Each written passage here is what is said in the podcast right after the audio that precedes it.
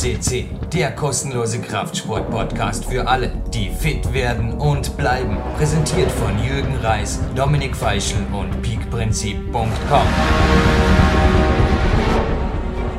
Jürgen Reis begrüßt euch für den weltweit größten Kletterpodcast, darf ich glaube ich gerne sagen. Und die Bestätigung, hoffentlich folgt jetzt gleich von einem Mann, ihr habt ihn schon oft hier gehört, ohne große Worte, ein hoffentlich halbwegs im wahrsten Sinne des Wortes zufriedener Sven Albinus für die Sendung 500, weil eigentlich, ich weiß eh, sollte Sendung 1000 sein, dann wäre er ganz zufrieden, aber jetzt, naja, so auf dem halben Wege haben wir uns ganz gut geschlagen, wir beide und vor allem die Ehrengäste, welche uns auch heute, beziehungsweise, ja, es sind mehrere, erwarten in der Sendung. Jetzt erst mal Hallo am Handy, Sven Albinus. Und ja, gerne in deinen eigenen Worten. Wie geht's? Wo bist du und was erwartet uns heute? Ja, hallo liebe PowerQuest CC-Hörer, hallo Jürgen, hier zur 500. Sendung von PowerQuest CC.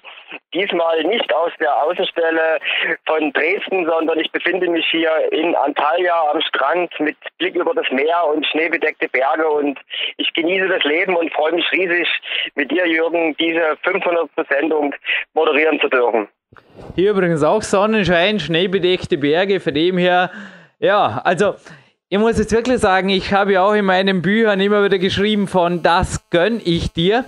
Und ja, es ist jetzt vor heute für mich ein bisschen ein Grenzfall, weil ich weiß, bei dir ist natürlich ein paar Grad wärmer und statt des Bodensees einmal das Meer zu sehen, da hätte ich im Moment im Studio auch nichts dagegen. Aber Sven, du hast mir mal, mal bei einem Trainingslager, ich kann mich erinnern, wir sind da nach Kempten gefahren, gesagt, Jürgen, also wo es mir also auch schwer fällt, es dir zu gönnen, wo ab und zu schon das Wörtchen Neid zumindest ein innerer Kritiker aufbringt, das ist Bauerquest C. Denn was ist für einen Profikletterer motivierender, als an einem Ruhetag andere Profikletterer zu interviewen? Quasi darauf hätte ich auch kommen können. Sven, und naja, ich glaube, auch die heutige Sendung liegt in der Kategorie. Ja? Also dein Resümee zum PowerQuest C. Was ist aus dem Podcast Break geworden? Also auch für dich, ich glaube, primär ein Klettermotivations-Podcast, oder? Ja, absolut. Also am Anfang, wo wir uns kennengelernt haben, habe ich so eine Top 10 bei mir auf dem Handy gehabt, die ich immer gehört habe. Inzwischen ist das ja schon zu einer Top 50 geworden. Und es ist einfach äh, genial, dass man sich immer wieder neu motivieren kann und auch besonders ältere Sendungen dafür herholen kann.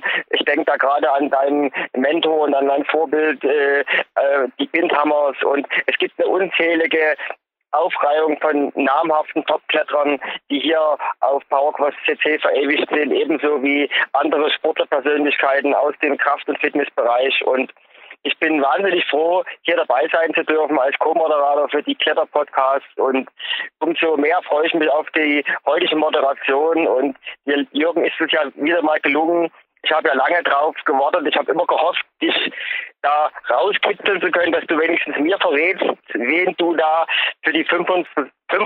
Sendung vorgesehen hast. Und ich weiß es seit einiger Zeit und ich denke, besser hätte es nicht treffen können, ihn für die 500. Sendung vors Mikrofon zu bekommen. Ich war wirklich skeptisch, ob er nach zwei Podcasts ein drittes Mal Ja sagt, denn nötig hätte das absolut nicht mehr. Ist inzwischen wirklich ein Weltstar geworden, also auch also ein Angestellter in der K1, der ist ein Native American, also er stammt aus den USA und hat gesagt, ja, also der Gast von heute, der hat es wirklich in Amerika geschafft, den Klettersport ins Rampenlicht zu rücken, denn nach seinem Auftritt bei den World, ja, ich habe einfach hier die Schlagzeile. World Cup Climber dominates American Ninja Warrior. Also nach seinem Auftritt dort sind also im Endeffekt alle Trainer und auch die Sportöffentlichkeit drüben, ich glaube, es gleicht wirklich ein Patrick hat Edlichet, der auch damals in den 1980er Jahren mal in Frankreich Sportler des Jahres wurde. Also alle Sportler gemeinsam und sowas könnte auch dem heutigen passieren, denn da wurde wirklich eine Weltöffentlichkeit aufmerksam auf den Klettersport und wie fit das der macht und wie übertragbar das der Klettersport ist auf andere Disziplinen, weil bei diesem Ninja Warrior, da muss man einiges abdecken. Ich glaube, Sven, du hast schon die Videos gesehen, die man natürlich auch aufgoogeln kann. Und gerade bei Videos, bei ihm auch ein Tipp.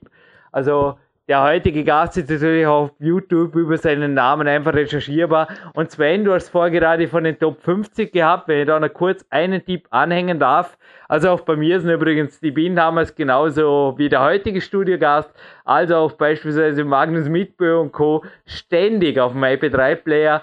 Und ein aktualisierter Newsbericht geht jetzt raus mit diesem Podcast und rückt jetzt auch an die erste Stelle der Jürgen Reiskom in den nächsten zwei Wochen. Also einfach auf die Jürgen Reiskom gehen und dort den Newsbericht anklicken, dann findest du dort sämtliche Teaser und naja, Top 50, da sind aber die Nebenthemen noch nicht abgedeckt, glaube ich, zeigen, was bisher schon alles ging. Also von François Legrand über den heutigen Gast, natürlich auch First Ladies wie die Mina Markovic, bis hin zu Shorty, also seines Zeichen Thomas Staubborn, natürlich Binhammer Brüder und ja, Sven, willst du den Korken knallen lassen oder ich überlasse es dir, dass du jetzt eine Überleitung machst, denn einer hat es natürlich auch getan mit einer Ansage. Der Mitgründer der PowerQuest CC, Dominik Feischl, hat uns noch eine Mobilbox-Ansage hinterlassen. Also wir könnten jetzt natürlich auch so elegant sein und ihn, den heutigen Gast, ankündigen lassen, denn der Dominik ist ja hauptberuflich professioneller Sportreporter und kein Kletterer.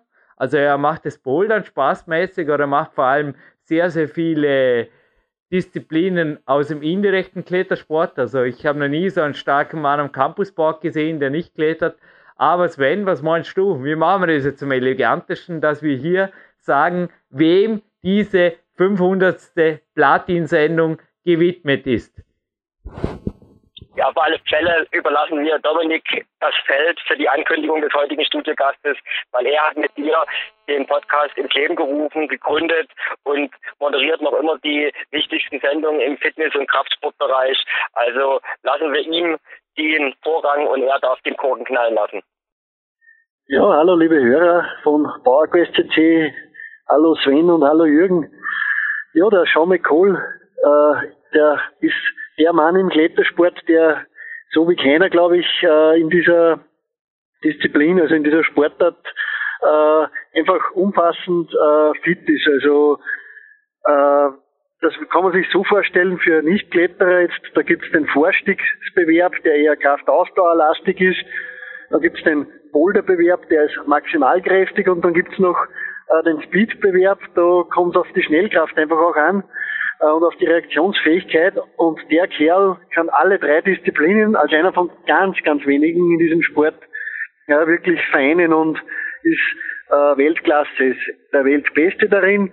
Äh, und das ja, ist schon eine Auszeichnung. Man kann das vergleichen mit dem Skifahren, wenn einer Kombinationssieger wird, also äh, aus der Abfahrt und Slalom einfach äh, zusammenaddiert der schnellste so ist das auch ja, im Klettersport oder ich vergleiche es auch gerne mit einem Zehnkämpfer in der Leichtathletik. Der muss auch in zehn verschiedenen Disziplinen, die allesamt unterschiedliche Herausforderungen einfach an den Körper und an den Geist stellen, äh, bewerkstelligen. Und das ist einfach die Königsdisziplin. Nicht umsonst ist der Zehnkampf trotzdem für viele, es sind die Könige der Leichtathleten und der Sean McCall ist einfach der König der Allrounder. Muss man ihm ganz zweifelsohne gratulieren zu dieser, ja, zu dieser eigentlich, für mich ist es ein Phänomen, dass man das so kombinieren kann. Also wie gesagt, das ist wie Abfahrt und Slalom im Skilauf.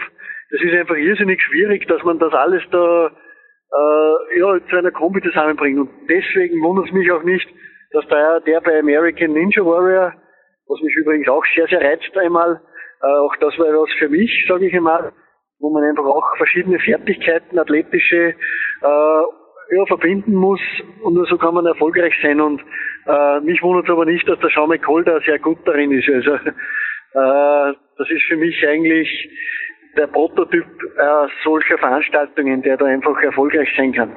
Ja, in dem Sinne, alles, alles Gute dem Sean McCall für weitere gute Wettkampfjahre und dir und Sven und Jürgen natürlich auch alles Gute weiterhin und Viele Grüße aus Oberösterreich.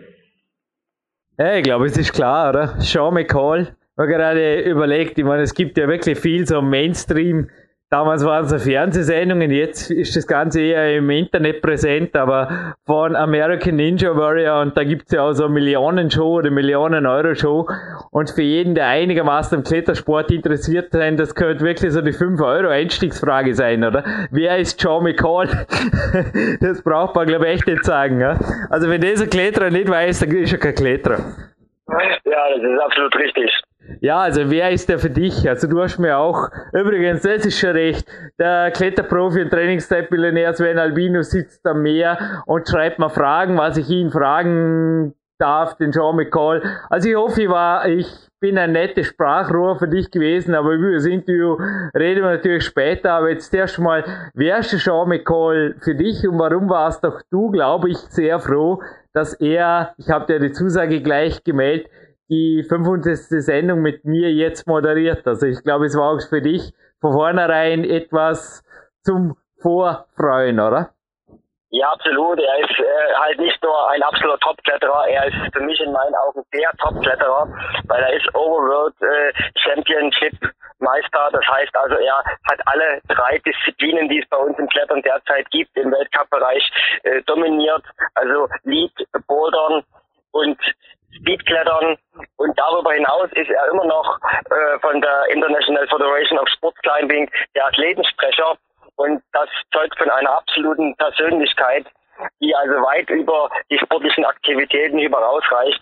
Und ich denke, er ist für alle Kletterer und nicht, für, nicht nur für alle Kletterer, sondern für alle Profisportler ein absolutes Vorbild.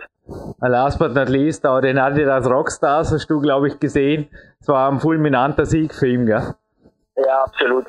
Und ja, zum Athletensprecher hat die IFSC-TV-Sendungen, sage ich jetzt fast schon, also die Moderationen, teilweise speziell der Jugendweltmeisterschaften und so weiter, die hat auch der Sean McCall immer wieder gemacht in der Vergangenheit. Und ich muss noch sagen, also der Mann ist, ich habe ihn in Arco auch persönlich getroffen beim Rockmaster, weit mehr als ein Kletterer. Aber Sven Albino, sein Gewinnspiel gibt's im Abspann noch und jetzt wirklich gedacht, das ist wirklich crazy. Also du hier in der Türkei als Trainingszeitmillionär und Profikletterer. Dominik uns eine Nachricht hinterlassen, also alles, was sie jetzt noch braucht. Auch für mich übrigens heute ein A-Tag, komme gerade aus dem Magic Fit und weiter geht's hinterher noch, ja, zu einem Sponsor und dann natürlich noch zu einem Workout. Da erzähle ich hinterher noch ein bisschen was drüber. Aber ich würde sagen, die Nationalhymne fehlt noch. Und zwar die kanadische. Warum die kanadische? Wenn er in Frankreich wohnt, das werden wir auch noch hören im Interview. Und dann geht's direkt ins Interview. Machen wir das so, Sven Albinus? Ja, absolut. Lassen wir äh, Sie zu Wort kommen.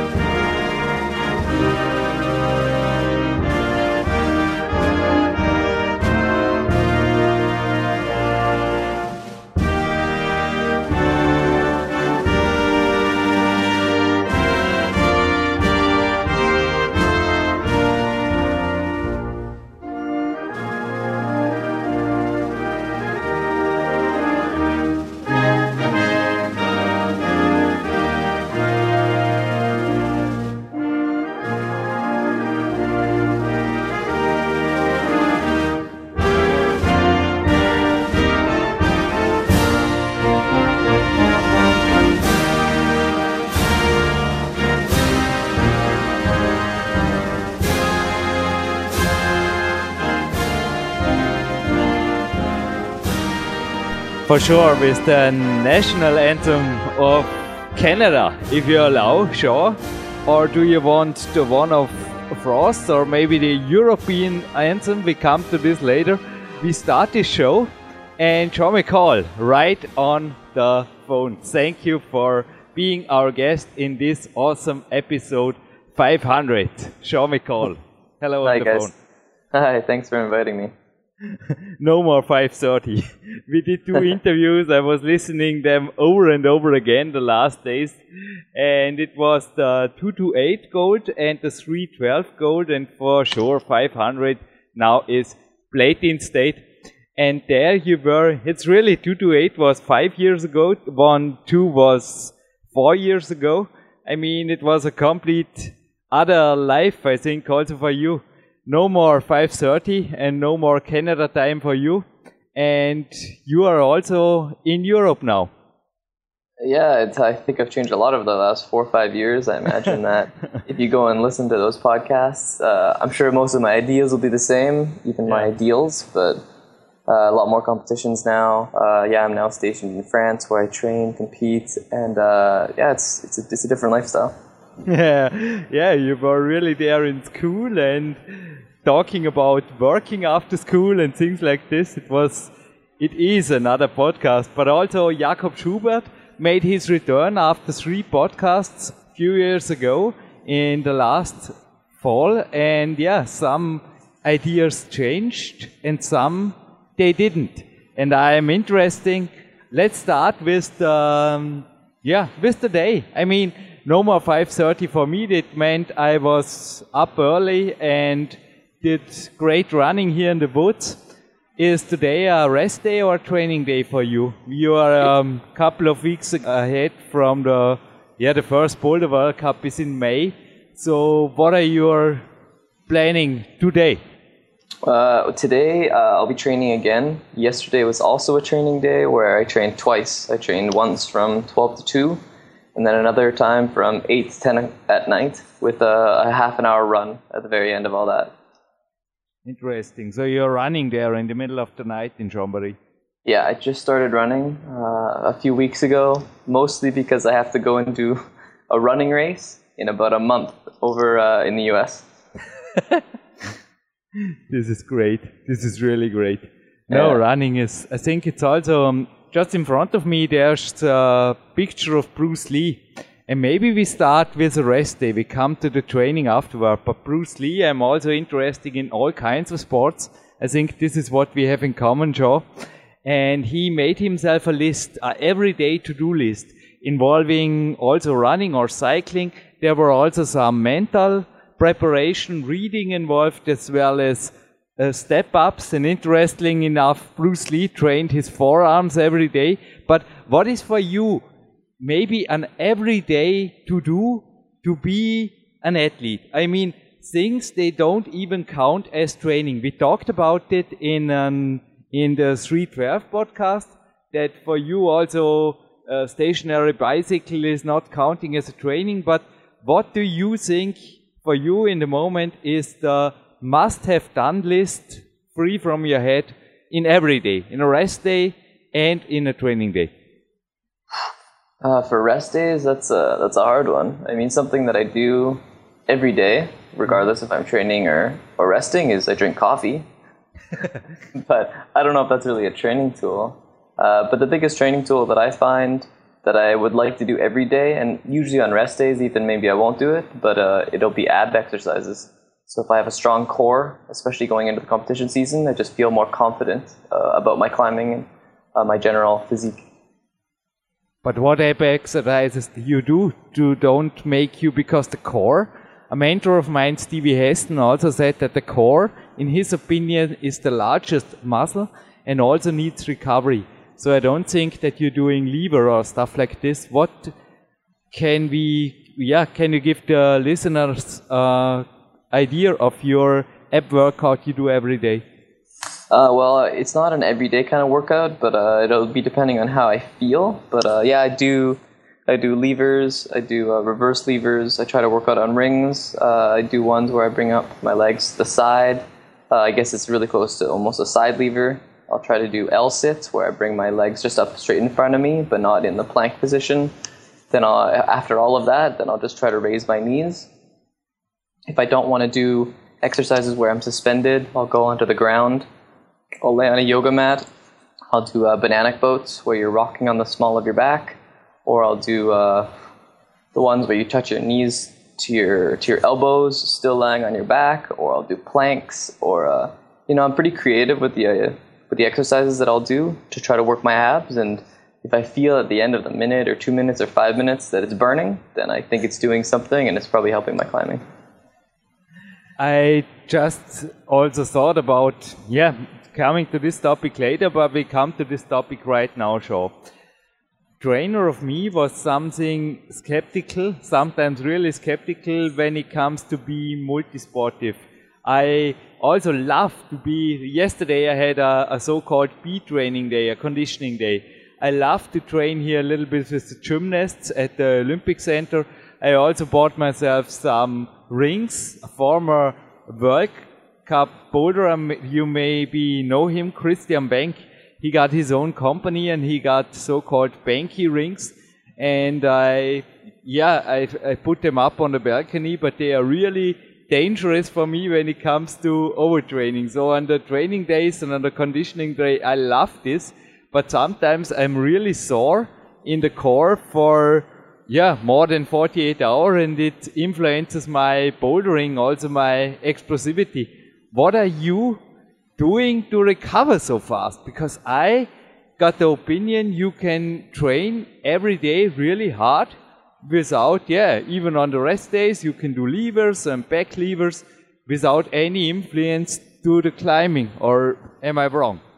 Well, on my on my real rest days where I actually don't do anything, yeah, I don't do levers or back levers, but uh, that's mainly you know I can do that almost every day that I go to the gym, and I think it's just because right now I I took a break until yeah January fifteenth for for the two weeks that I was on vacation, and I wasn't climbing a lot in the month before that. But now that my first World Cup is not until May, and we're still just into February, I took this last month to go really, really hard at my training. So I started training, you know, January 15th, and for the last three weeks, uh, I haven't really tried to rest too much. I've been really trying to break my body down, and uh, and then in a in a week when I leave again, uh, then I'll see how where I am. I'll take a rest, take a real rest, and uh, and then I'll regroup and see what I need to work on. So real rest day means for you just walking, shopping, do the things you have to do, and concentrating on the next training day. Yeah, exactly. And a real rest day is sometimes I don't even do any physical activity. I mean, sometimes I'm in my apartment uh, with yeah. my girlfriend and just on my computer all day.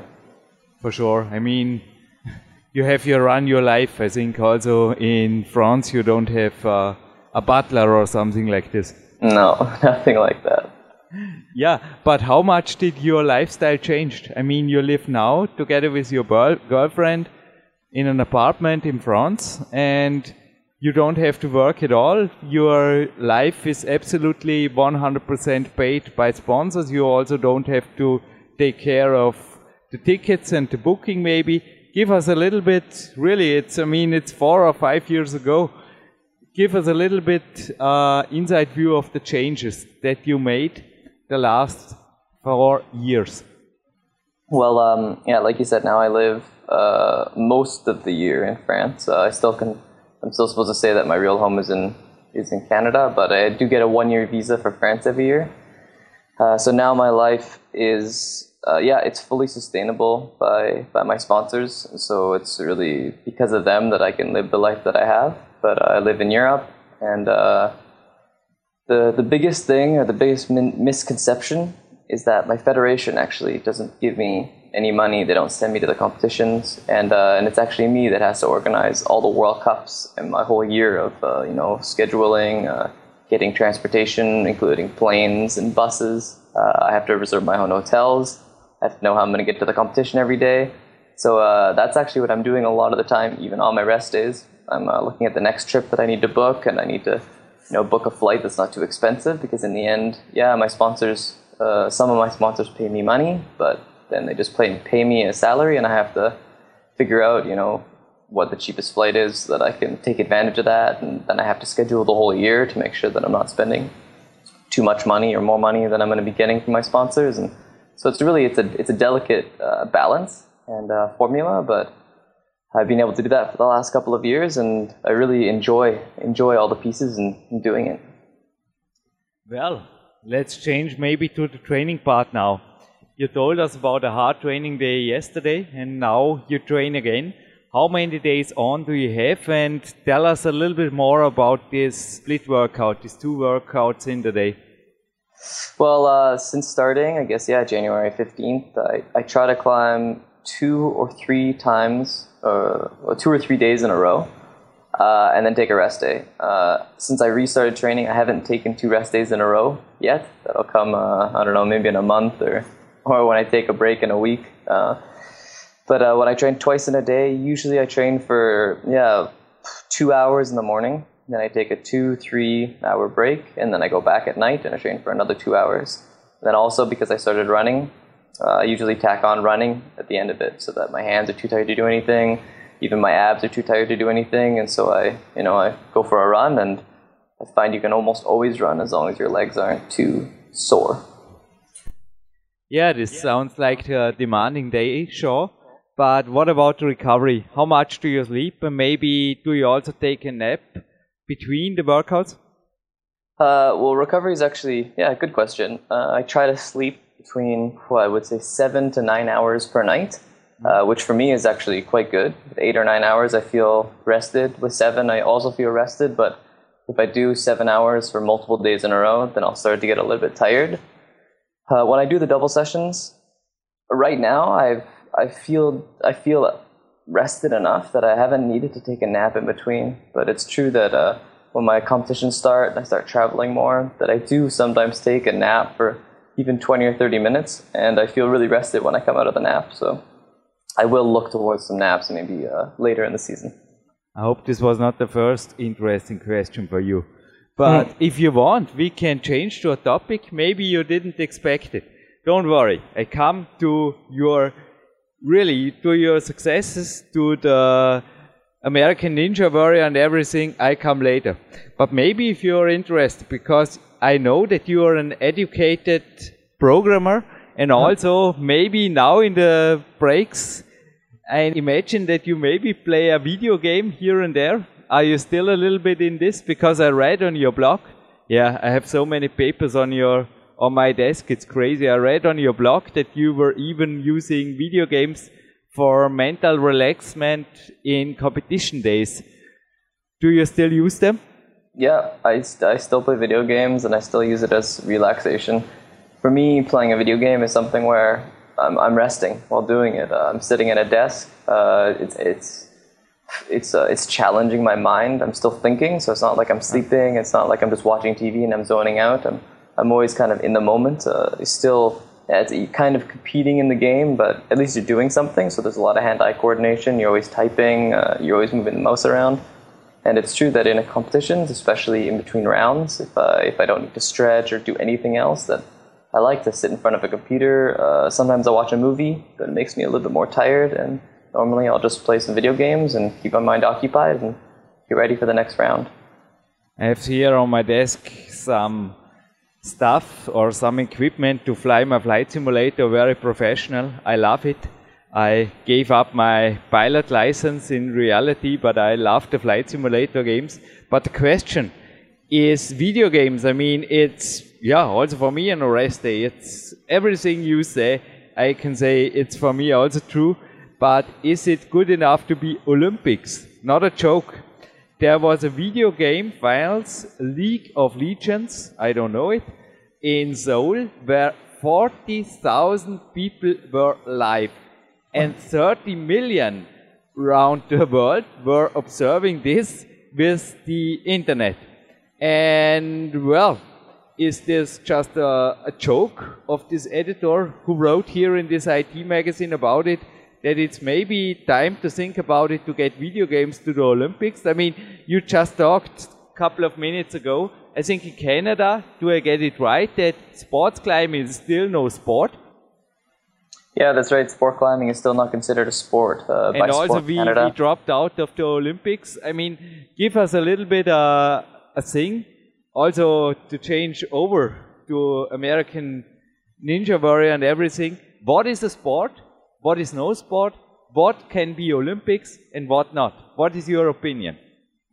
Uh, well, my opinion when I think of when I class something as a sport video is something. Games, video games. It's uh, yeah. Well, for me, it's something that requires more physical activity. Uh, obviously, a skill, uh, a challenge, and for me, a sport can have a team based or not a team based. Uh, as for as for video games, um, I'm actually very uh, I know a lot about League of Legends, and uh, I personally play Dota 2, which is very similar to the game you were describing. And uh, although they have 40 million watchers, which I would also be one of those watchers, I don't consider it as a sport, especially if it's ever going to go to the Olympics. When I think of the Olympics, I think of more of a, you know, a something where you get tired during your sport or or uh, yeah that uses athleticism. And uh, I would definitely say that the people that are playing League of Legends, especially in the biggest tournaments in the world, some of them are not even athletic. Uh, it's nothing against them. It's just the way to be a professional gamer. You don't have to be athletic. So I wouldn't really say that uh, it should ever go to the Olympics. Uh, but I do think it has its own niche, especially in esports and in the online community, where yeah, it actually is quite exciting to go and watch that game online, or even go to a stadium and watch the players live playing on big screens.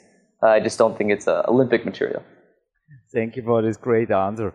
And you wrote me in an email before this interview, Shaw, your top three successes the last years. So you were three-time overall world champion in 2009, 2012, 2014. Mm-hmm. Then you also were 2014 combined overall champion, and not even close. I mean, the number three, the Slovenian boy Domen Škofič had 336 points. Adam Ondra from Czech Republic 457. And there are you as the number one with 676 points. I mean, there we have some measurable result. What wondered me, and this brings me right to the topic in the middle of your list. So as a number two, you pointed out is your greatest success, the American Ninja Warrior some climbers will listen now and say, Jürgen or better Shaw, explain us about this because what is this? Have we missed something? Yes, I also thought so until I saw the video. It was incredible and I think there were maybe more viewers than on all the IFSC World Cups together there in Las Vegas or what was going on there. It looked like an awesome, great and also spectacular show.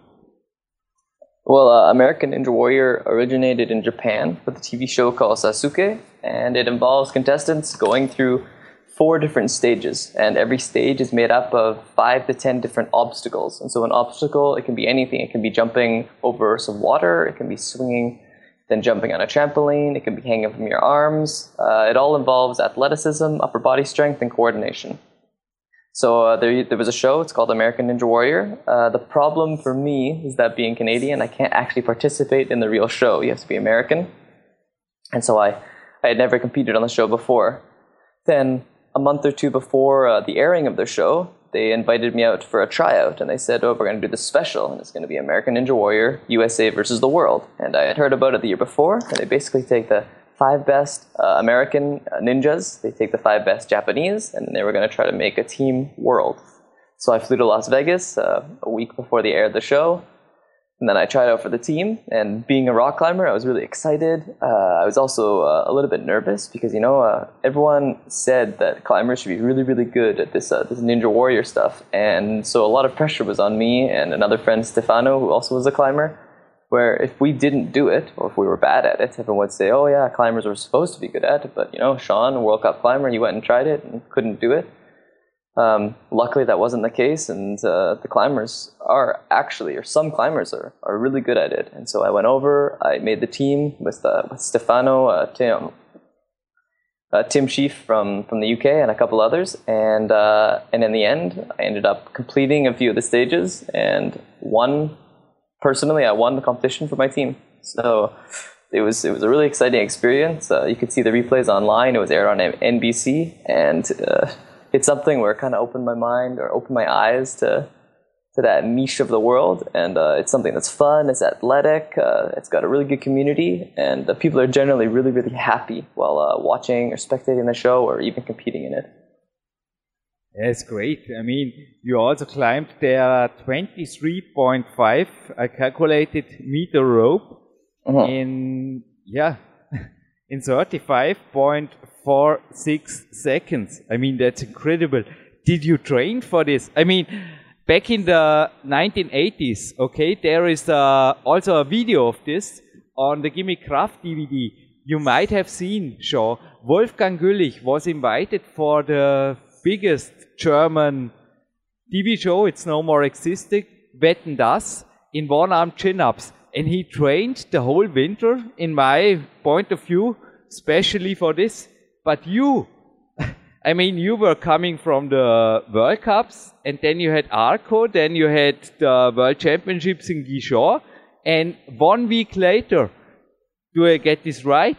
You were in Las Vegas doing this American Ninja Warrior, and then you flew back to Stuttgart and did for me one of the most incredible things because, yeah, sorry, I stay on the competition climbing as being a, a, number one sport, but we can discuss this later. But you went on the first place in the Adidas Rockstars and incredible also this traveling and everything. And how did you really train or have you really trained for this? Because this is, it's for me just incredible. It was, am I right with the dates? It was in the middle of your toughest time of the year in the climbing World Cup and also in the in the Master Series.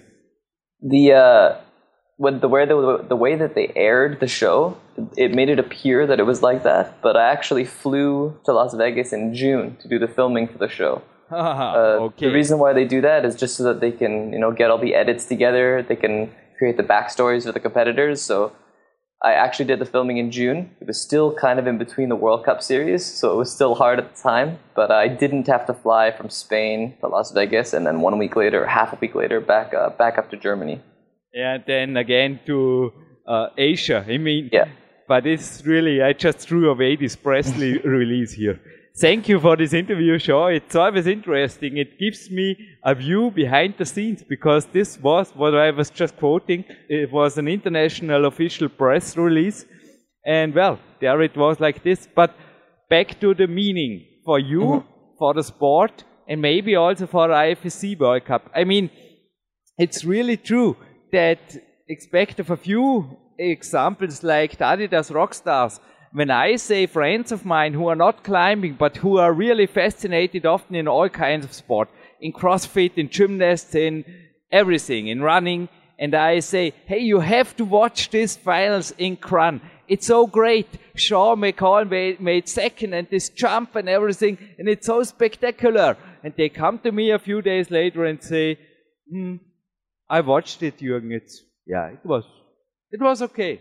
But when I give them something like the American Ninja Warrior or also the Adidas Rockstars with a little bit another format, they are often really, yeah, they say, well, climbing, climbing is cool. Or Sean McColl is really a king because now we see what he can really do on this American Ninja Warrior. So what is your opinion?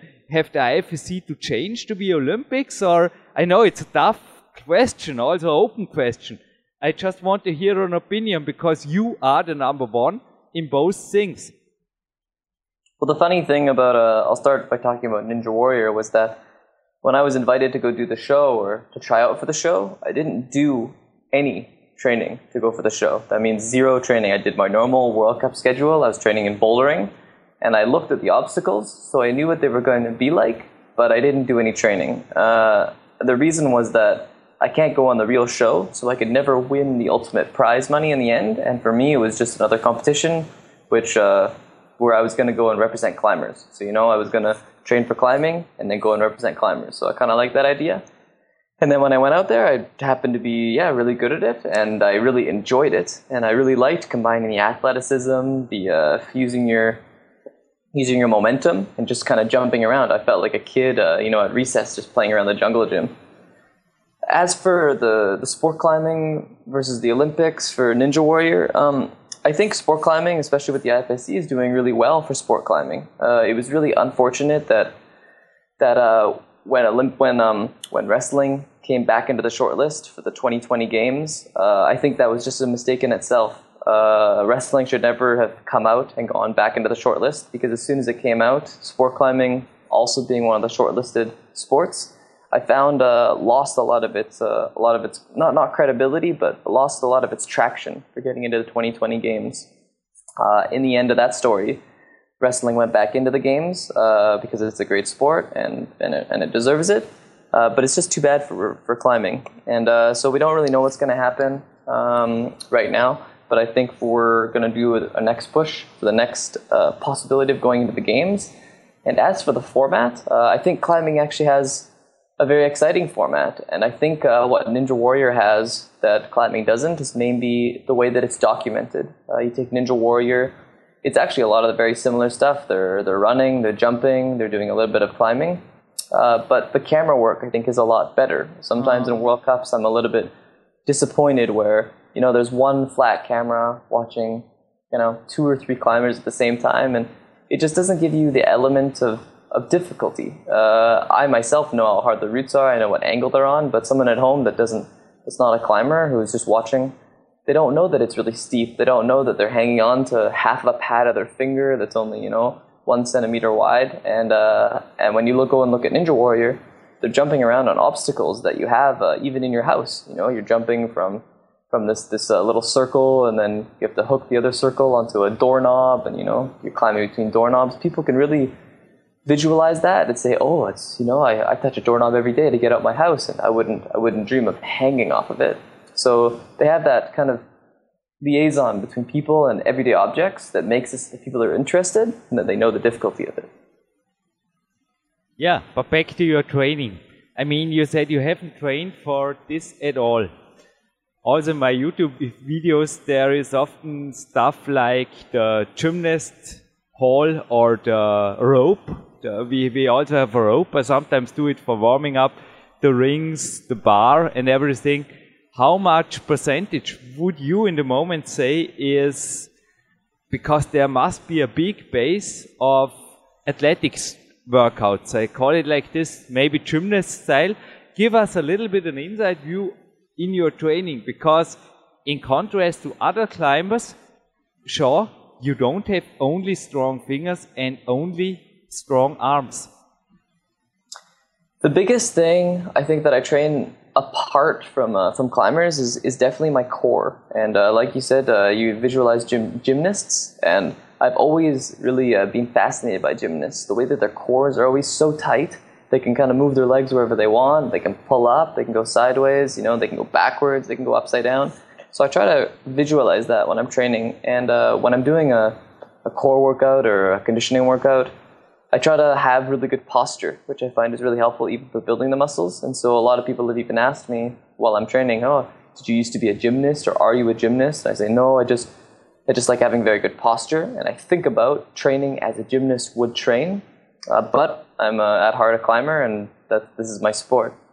Uh, and then as for other workouts that I do, uh, I'm going to start doing some TRX workouts, which I think gymnasts do, but as I've never been trained by a gymnast or a gymnast coach, I don't know exactly what they do.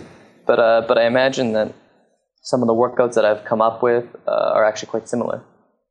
One thing is for sure. I mean, we have here in Dornbirn great climbing venues like the K1 Kletterhalle Dornbirn, you might have heard.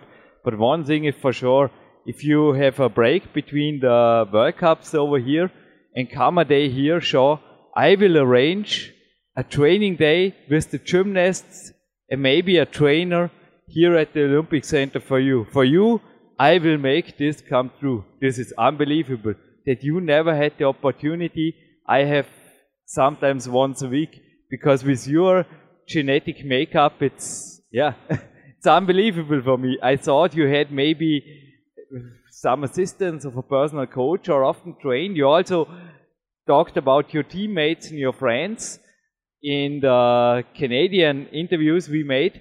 I mean, yeah, this is just an offer for me because it's really you just pick up YouTube movies and do it by yourself. It's a TRX or give us an idea of your training? Uh, once, when I was uh, one of the assistant coaches for the Canadian junior national team, we had one TRX workout. And so I was one of the coaches, but to, to motivate the kids, I said, oh, yeah, look, you guys, I'm going to do it with you. And so, you know, I was trying to give them inspiration. I took the TRX. And uh, so I did have one training session where I did have a coach doing it. And, uh, and I was kind of hooked. I, I realized that if you did the, the exercises properly and well and to their to their um, to their limit, or yeah, if you did it all really well, it was actually a really hard workout. And uh, you know, it all depends when you're working out how hard you want to try. If you go and do your exercises and you kind of do them half or, or a quarter, it's not really going to help you in your climbing. But if you do it 100% every time, it doesn't really matter what you're training. It's going to help you in that domain. so uh, I did the workout. I could feel it the next day, And because the workout was so different than the normal workouts I was doing in climbing that my body was really used to, I found it was just really cool. And so I wanted to tr- change up my training a bit, and I wanted to start doing that. I myself, I have two TRXs and I use them every day. In a light way on the rest day and on a heavy day, I use them really intensely. Can just say, go for it, climbers, if you listen to this. But your bouldering, is it also the main part? Is it still the main part of your winter training? Or do you now, when you are in front, sometimes also doing the lead? Uh, I mostly do bouldering training, and one of the biggest things is just that I, I don't have a, a gym that has really big routes close to me. Now that we moved to Chambéry, I have one that is much closer. There's another one that's only 15 minutes away, and uh, so I did start doing a little bit of lead climbing there. And the only problem is that it's not very, very high. It's maybe maybe 14 meters high, 13 or 14 meters high and uh, and the routes are really good on it. But it's not like I get to train on something where they train in uh, in Innsbruck or or something like that. Sure. So I mostly train on bouldering. I train a lot on circuits, and I train a lot of core. Give us an idea of a typical boulder workout or of a typical climbing workout. Maybe also do you do this TRX stuff before, after, in the middle? Give us a little bit of structure of a day you just talked about with the two workouts. Well, if I'm gonna go do a two workout day, uh, I mean, right now because it's early enough in my season, I can kind of do anything with my fingers and my tendons. So I'll go. I'll say I have a workout from 12 to 2. I'll eat a really good breakfast. Uh, I'll go to. I'll go at yeah 12. Because you warm up for yeah, 20, maybe almost 30 minutes, and at the end of that, I'm doing hard boulder problems just to make sure my fingers are ready for it. Then after that, then I'll go and do a campus board workout for roughly half an hour. And in that half an hour, I'm doing about 16 different things on the campus board with a minute and a half rest after. it. After that, I'll take a 10 minute break. During that 10 minute break, I sometimes do ab exercises, or sometimes my fingers are really tired, I'll just rest.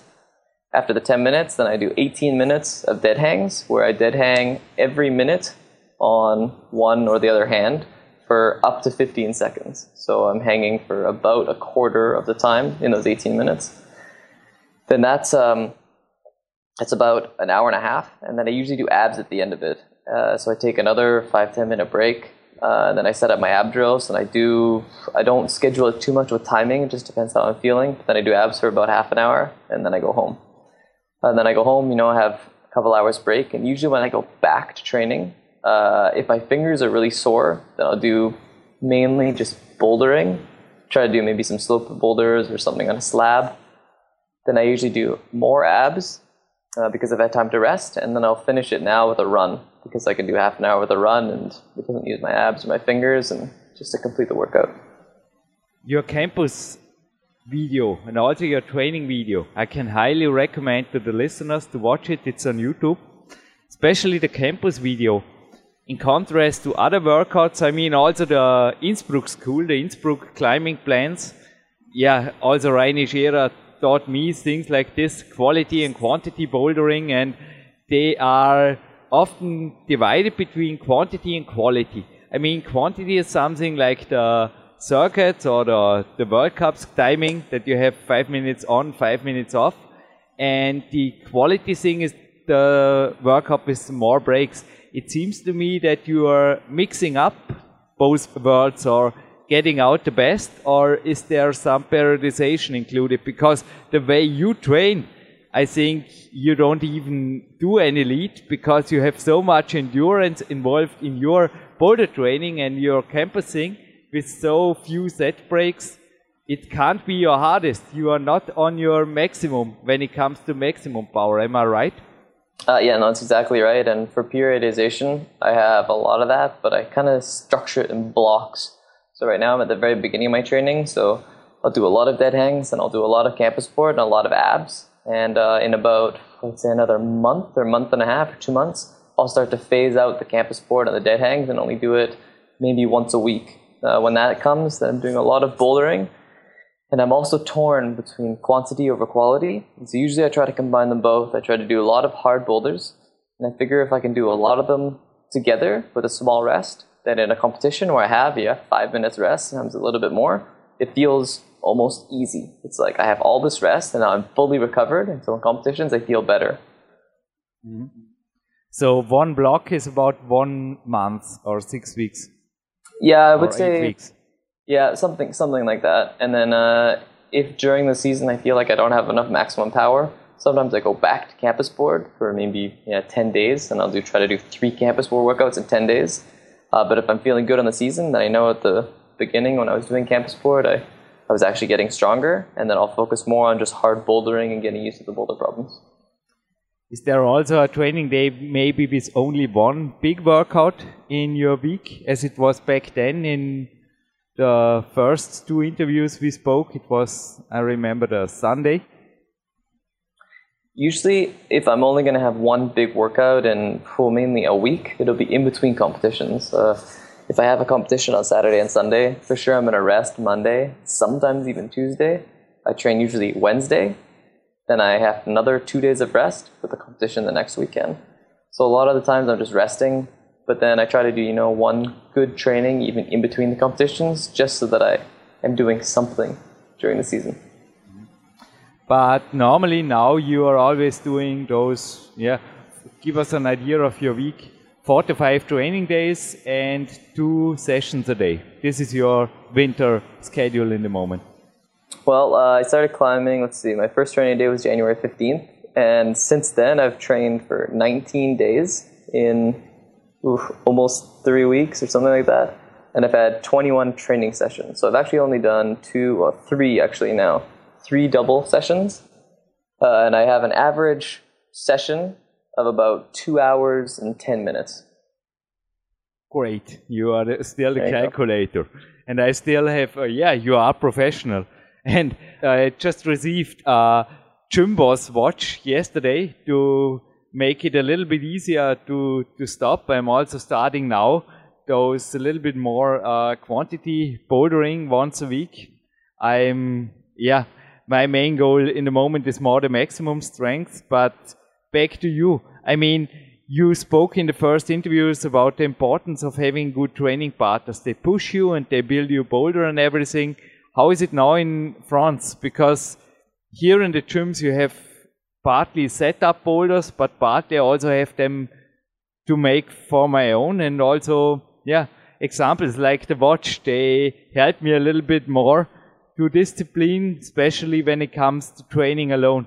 What is your world now? Because also in France, I think few people will share you five times a week, two times a day.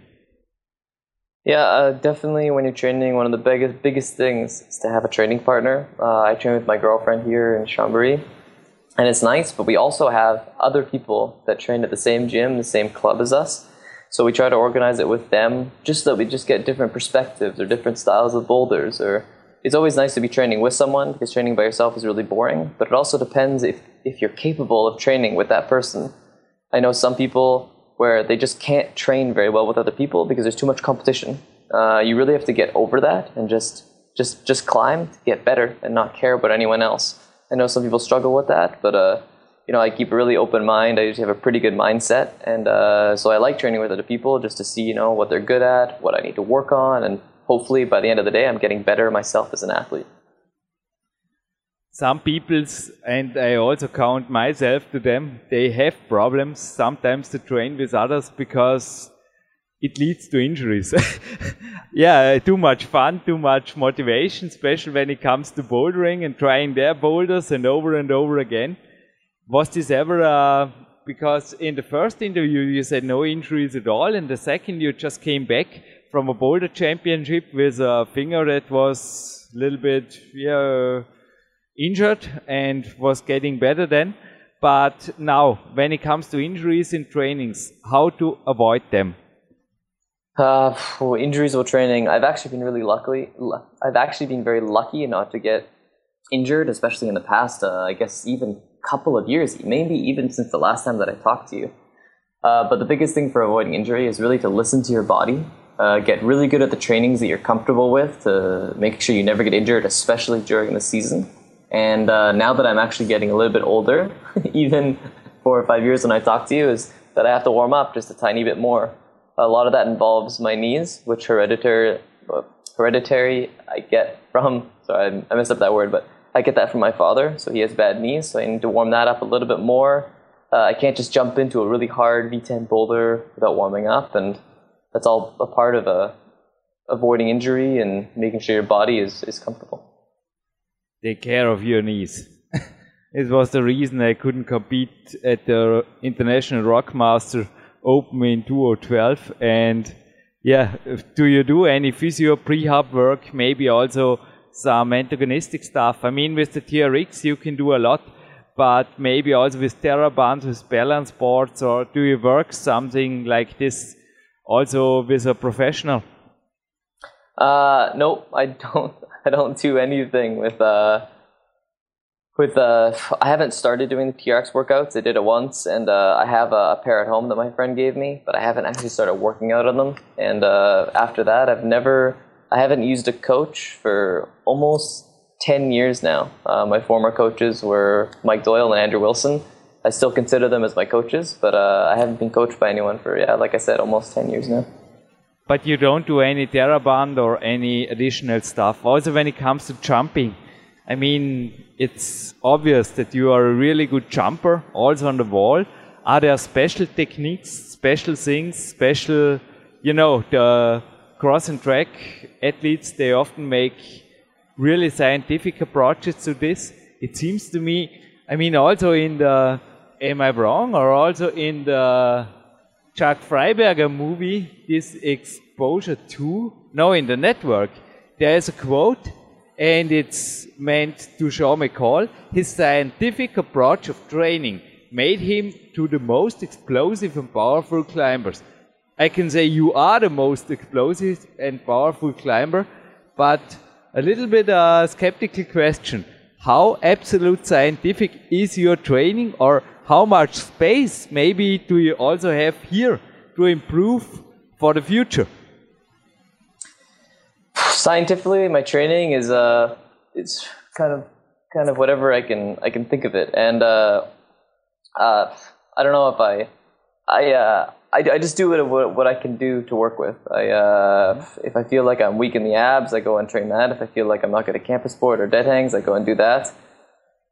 As for jumping, uh, I think it's because I used to play a lot of football, uh, soccer for me, mm-hmm. but uh, so I used to have pretty strong legs. And uh, over the course of the last 10 years, they've gotten smaller because of it. But I've always found that I've been a very agile athlete and good at jumping.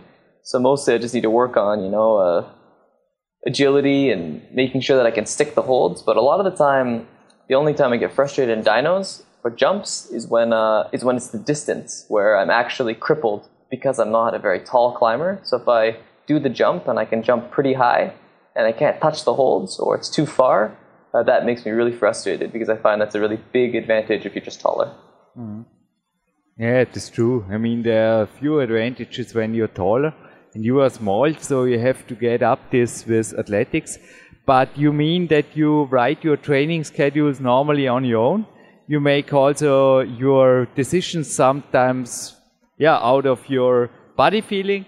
And I mean, there is also the, the very old film with the with Patxi Usobiaga, uh, the progression where he's using this calculator and computer program and formulas and everything. Do you use anything like this?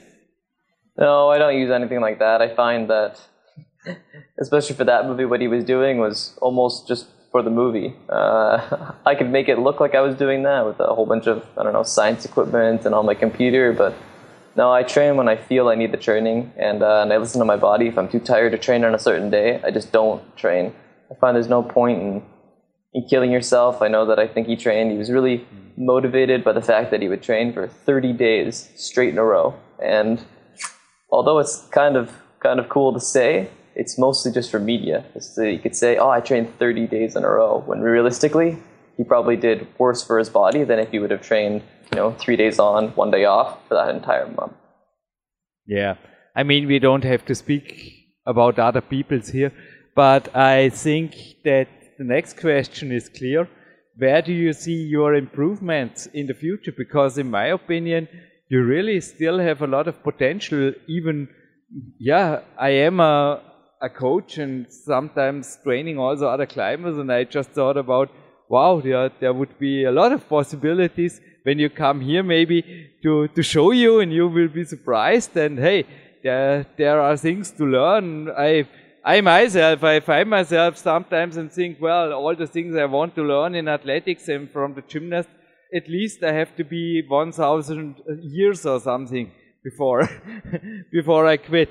But where do you think your future improvements? I mean, you are 27 now and you also said in the last interview you for sure planning to do it over 30 and how to get stronger, how to get fitter, how to get more, maybe also more athletic, agile. What are your goals for the next years?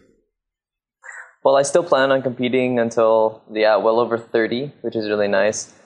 I've been really motivated just for competing still, just as much as I can. I love doing the bouldering circuits, I love doing the, the lead circuits, and I love competing in both styles of World Cups. And then that being said, I've also been more and more attached to climbing outside. I used to do that a lot when I was younger, and then when I started competing so much, I just kind of didn't have the time to do it anymore. And now that I do so many competitions, it's true that even now I don't have a lot, a lot of time to climb outside, but I'm trying to, you know, work it more back into my schedule, which means that I'll sacrifice a little bit of training for it. But I've done almost everything that I can in the World Cup series. I've been on the podium in the overall both. I've won both world cha- uh, both World Cups. I've been overall world champion it's uh, there are definitely still more milestones that I can do, especially in competition climbing. But uh, I feel like I kind of want to transition into outside climbing, uh, while at the same time doing what I love, which is obviously competing, doing the whole circuits, traveling, and you know, hopefully I'm invited back to do the Ninja Warrior thing, and uh, you know, I'll, I'll just see what happens. I'll probably continue to, I will continue to fight for for the Olympic dream. And, uh, you know, you never know if it ever got accepted to go to the Olympics. I would love to either represent Canada by going or, you know, be one of the, one of the coaches that got to coach the next generation of climbers at that event. Great. When it comes to the next generation of climbers, maybe if you allow me another IT question, because I know you are also an expert in this, maybe you'll be interested. Okay, Shaw? Okay. Uh, Microsoft is now getting to an interesting project. It's called a HoloLens project. You have a, a, glass and there is no camera included, but maybe with an addition it will be. And I just was thinking about the Bindhammer brothers. I talked about my mentor, I always call him like this, Andreas Bindhammer, and he also was skeptical or did some criticism. I think it was 10 years ago about the first YouTube movies showing climbers in routes. Because yesterday I also watched uh, AC Plus 9A of Edu Marín, and I was just thinking if I want to climb this, yeah, I would look maybe to this movie a couple of times. And when it comes to HoloLenses and things like this, I mean, I just thought all you need is a friend who climbed the route, and then you get a glass, and he can point you because he has another lens. I mean, it's, it's easy to program something like this you just have an imagine maybe what I'm meaning, and he points you the right holds and the right foot holds. He can he can climb with you the route, and you have a much easier maybe on-sight. Is this then still an on-sight, or do you see maybe in toys like this, or in maybe it is more than a toy? I don't know. I just have this c't magazine, and it is a serious IT magazine, and this stuff is coming where do you see the influence in sports? Because the gymnasts, they are already, yeah, on the jump to this because they say we can improve, we can use it. And what do you think is the climbing advantage, but also where is the border where you say, no, no, no, this have to be forbidden when it comes to, you know, I on-sighted this route and yeah, with the HoloLens.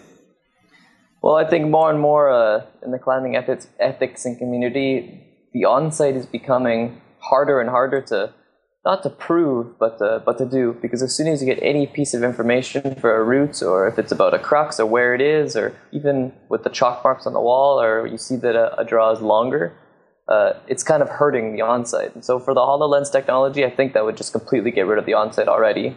Uh, but that doesn't mean that you can't flash it or for a red point. So I think that for climbing outside, it actually is it's quite actually cool a piece of technology that once you're working the route, if you always have a hard time remembering yeah. something, it's almost the equivalent of someone standing at the bottom and yelling at you. uh, which I've which I've done on some of my hardest flashes.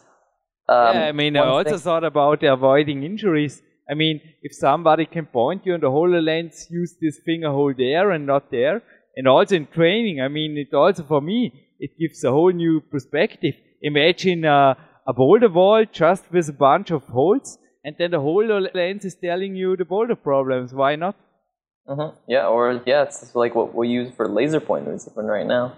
Um, but then as for competitions, uh, I imagine that because it's some technology where yeah, you, it's it's going to have some sort of communication in it. I don't think it will be allowed in IFSC events uh, unless they change the rules to to allow something like that. Yeah, I mean there were red card withdrawn. We don't have to say names, but also for using iPhones and things like this. And I agree. I mean this is coming back to Andreas Bindhammer's quote. If you watched. Uh, the IFSC channel in the World Cup isolation zone, it's maybe not really cool. Don't know if anybody did this ever. I just say they, they were red card withdrawn, and I think, sure, this is also your opinion that also in the future rules should be rules. Yeah, no, I do think, and it's unfortunate for that one for that circumstance, but uh, climbing is one of the unique sports, especially that that uses an isolation. It's the only sport out there where really the client, the, athletes are isolated from the rest of uh, well, basically their competition arena, and that when they go out, it's the first time that they see uh, basically their course, their obstacle. Uh, so climbing has a very unique perspective with that, and uh, you know I think it's pretty cool. And I think that right now, if someone really, really wants to cheat in climbing, well, they can. There's uh, there's technology out there, uh, but you know it's definitely against the sport and the mentality of, of competing in itself. But you know, maybe one day we'll have to adapt the rules or, or do something to, to accommodate that. Yeah.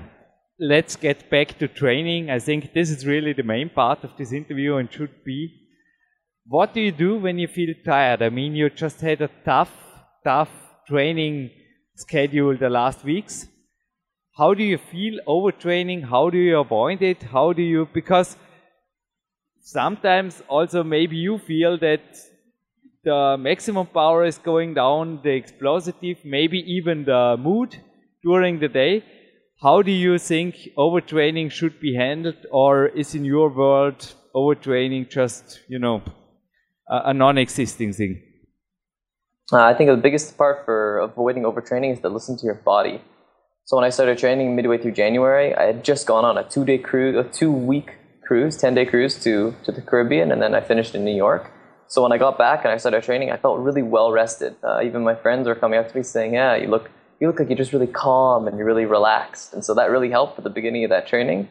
And then I also try to listen to my body as much as I can. So if I've trained for two days in a row and I really wanted to train, you know, a double that day or, or the day after for three days in a row, if I feel too tired, then I just say, look, I'm just going to take a rest day. Uh, and then I'll see how I feel the next day and go and do that. Uh, so that's really important. And then the second part is it has to be linked with the with the diet, the stuff that you eat. So if you're eating really healthy meals and you're eating lots of times during the day, and my girlfriend helps me a lot with that, especially in that respect. Uh, you just have more energy to train, and uh, you feel like you're recovering fast, and you know you can do double in two or three days in a row, and then have one day rest and feel just as good the next day. Did you found any supplements, or also when it comes to the diet? I mean, the best thing is to do it with natural food. I think to help the body to recover better. Do you think, uh, because there is a huge discussion in the moment, how much protein an athlete, it's never ending, how much protein is ideal for an athlete? Did you found there a solution when it comes to the macronutrients you need or also maybe two supplements they help you to recover faster? I've uh, personally, I've always been against using supplements, mostly just because I feel like if my body, if I tell my body I can do it, it should be able to do it. Uh, right. I'm sure there's a, I'm sure there's a flaw in that somewhere, but uh, I'm pretty strong mentally that uh, if I tell myself, if I tell myself that I can do something, I'll figure out a way to do it.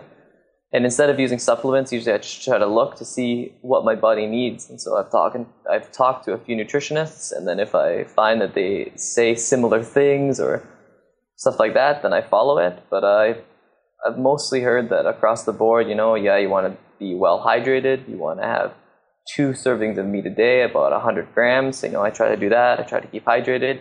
I try to eat fruits and vegetables coming from my girlfriend. I try to eat carbs before climbing. I try to eat five times a day to, to, to even it out. Uh, and I try to eat not fat, you know.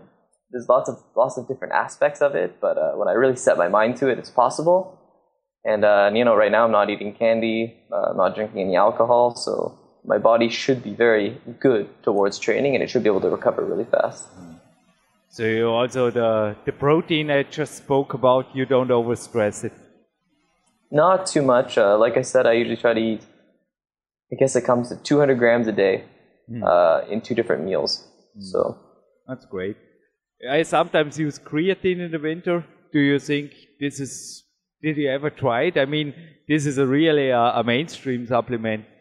I've never tried creatine, but uh, it, does that not help um, gain body mass, at least muscle mass? No, do your research. There are different. I use from my sponsor from Body Attack. It's a special form. It's capsulated. It's uh, Kre-Alkalyn. There are a, a couple of, of companies who are doing similar stuff. Uh, just uh, give you a tip, maybe it's, it's just not my my. Yeah, I feel honored to give you a tip. but if you do use the capsulated form, because then you have don't you don't have the problem with the water retention, which is the problem, not the mass gain. But yeah, do your research. It's maybe it helps, but if you use it, please use the capsulated. All right, I'll uh, I'll go look it up, and I'm a big fan of reading for what other athletes do and how they recover, and and uh, yeah, all that fascinates me. I know, yeah. What is your best source? I mean, the network film also brings it on the name. Is the direct contact the best? Is the you also talked about nutritioning specialists? Is the maybe email contact best, or do you Google in the internet? Uh, for figuring out like uh, what I'm gonna follow or what I'm gonna look yeah, for. Yeah, workouts, new ideas, maybe also details about yeah everything. What are your advices? What, what uh, can you say? How professional is maybe just googling?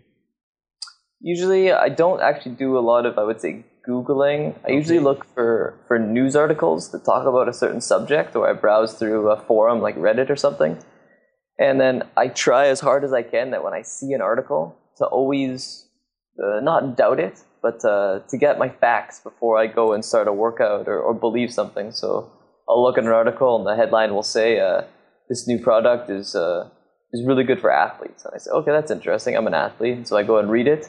And then I need to go and look for sources. And then I need to see what other athletes thought about it before I really try it for the first time. But I'm really uh, pessimistic about about when I see an article and they say, "Oh, it's the new uh, the new weight loss max formula," and I'm very pessimistic about uh, the, the the the hive mind of of media and marketing and and not getting too caught up in it. So that I try to figure out what's the best for me and not what people think is the best for uh, you know the population. Stay skeptical. This is all I can say. Yeah. And one last question. Back to training show, if you allow, okay? I talked about uh, Innsbruck School before and also your videos. And there, I think now is a little bit a new influence also by Udo Neumann because he also made Jan Hojer doing one hour of yoga each morning. I heard in an interesting interview, I mean, Udo Neumann also was on our platform, but Udo Neumann is for me a kind of a trainer. Maybe I don't get him right, but he is really looking forward to improve special bouldering when it comes to quality of movement. So in, in you, in your uh, campus video and also in the training video, I just see power. I just see power. What do you think? Where is the border or is there a percentage or do you also say maybe I can make some improvement you know, studying yoga or joining a, a ballet group once a week? What do you think? It's a good, it's a good one. It makes me think of it. Uh, when I think about my campus video, I definitely think of power, and then also along with that power, I do consider it as a as agility and precision. It um, is ex- extremely precise. You also have never seen an athlete so in the line. I think this is also because of the core power. Am I right or mm, am I wrong? Yeah. No, that's definitely how, how it goes with it. It's and if crazy. you can keep your core uh, without moving, all the all the strength, all the exercise is going to be really focused on your arms. And as for something like yoga, uh, that's interesting that you say that. I didn't actually know that about Jan, but I imagine that in the eyes of Udo, uh, maybe Jan was too, uh, uh, maybe he was too high strung, or, or he needed to wait, find a way to relax. And uh, and I know that last year and the year before that, it did look like he, he did find a way to relax and climbing and in, in finals, and then uh, and then he did really well in the circuit. He won the overall. He won a whole bunch of world World Cups. He was on the podium at the World Championships, and so I think that's a really good coaching tool where the coach sees something that the athlete needs, and he makes a makes a suggestion that's never going to hurt the athlete, but might improve his performance. And um, in this in this in this case, uh, it really did help. So I think it's a it's a really good coaching eye, and he's doing his job really well. let's stay on the Jan Hojer power bar maybe. Boulder campus thing and also using the bar for one arm chin ups and things like this. Do they help or have you ever tried? I mean, I had some fun. I, I crushed my thumb into a, a big hole. Ouch, it's still hurting. But uh, the rest of the time, I really made some improvement and had fun with some, yeah, call them Jan Hojer campusing bouldering. Also is shown in the video of Jan Hojer and the training video of Jan Hojer. What do you think about ideas like this? Also the bar. Dimitri, the Russians are using often when also not only in this exposure to video, it's common that the Russians are training really simple, just on power. What do you think about the ideas all over the world? Because bouldering for me here is really an interesting discipline. Especially for bouldering, I think you need to find a training schedule and training technique that suits your body. Uh, you take Jan, for example, he's, he's this really big guy. Uh, he's tall, he's got really strong arms. Uh, he probably has a hard time holding onto really small, small crimps. And so he's going to love training like that on bars, on uh, big campus boulders, and he's good at it. Uh, for me, I'm a little bit smaller. I also enjoy doing campusing problems, but when you compare me and Jan, we're not the same athlete. And uh, and when I when you take me, I'm much much more, I guess you could say, solid or more stronger in the core. Where I don't think Jan is gonna like doing uh, lever workouts like I do for an, for half an hour, and then going to the campus board and doing dead hangs. We just like doing different things, and I find one of the biggest things for training is to enjoy what you're training. Uh, you can enjoy getting better at something you're weak at, but if you don't do something that's fun at training, you're just gonna you're gonna hate the process, and by the time you get to the competition season, you're just gonna be kind of bummed out. I enjoy sometimes also just the bar, especially when the skin is hurted. I have sometimes a training partner even here in the in the evening in in my I'm here high above Dornbirn. You can do levers in the eighth floor, high above a river, if you visit Dornbirn. But what do you think of the bar? The simple chin ups on the bar or simple levers on the bar? I, I do levers on a bar all the time. It's actually not on a bar; it's on a camp um on a pull-up board. Uh, but it works pretty similar. And then uh, where I've been running, because I'm actually going to go do an obstacle course with a 5K run in it, there is a bar, and so I'm actually going to try to go out there and maybe film some things, maybe do some muscle ups, some pull ups, just see what I can do. And if I get enough good footage, then I'll go and try to release a movie. Cool. Yeah, last question. Your plans for the future? In like the immediate year or the next five years, I mean, this interview is going online now in the first week of April. So I think we can make really fresh, fresh because you will get stronger and stronger and starting in May. And yeah, as far as you think, the next 100 years, as, as I quoted Bon Jovi in the last interview. No, this is this interview, this is 500, and this is the last question. Your perspective, yeah, for the next years. Well, uh, for the next few years, I'm definitely going to continue following the World Cup circuit. Uh, competing is definitely my passion. I love competing. I love being with my friends. I love traveling. Uh, I'd love to follow both World Cup circuits, the lead, the boulder, and even a little bit of speed. The 2016 World Championships are in Paris. The 2018 World Ch- World Championships are in Innsbruck.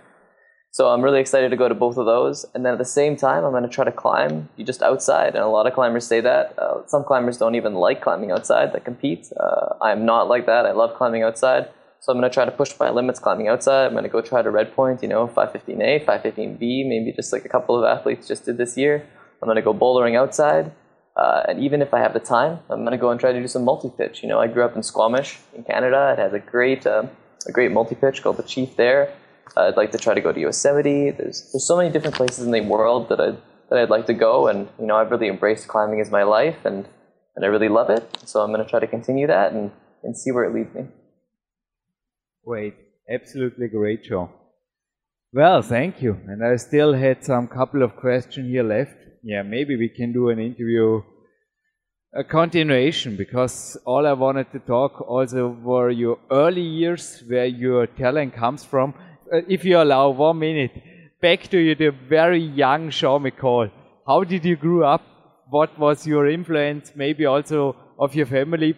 Because I think you are the natural born athlete, but you also trained from early on.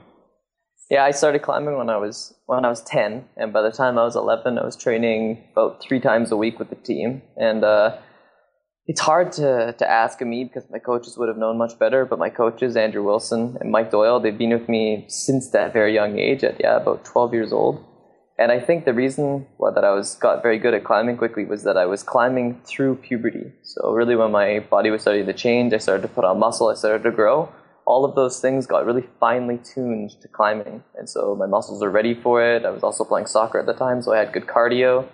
I played piano, so my fingers were strong, and uh, and then I really, I just loved climbing. I liked uh, I liked the challenge of of doing a boulder. I, I didn't mind falling. I, I like to work hard. I liked to feel getting better. And then another unique thing about me was when someone told me that, that I couldn't do something because I was too small or I wasn't strong enough, it, it really, it didn't make me mad, but it made me motivated to prove them wrong. And that's continued with me even to now when I'm 27 years old. When someone tells me I can't do something, I just want to do it just so much more to prove them wrong. And uh, it's kind of a weird mentality and sometimes I'll try to do it and yeah, in the end they were right. I just couldn't do it. But uh, but it doesn't stop me from trying and that's something that not every athlete has. Sure, we have many things in common. Stay on your way. Mm. I think you are one of the main reasons when sport climbing is getting Olympics.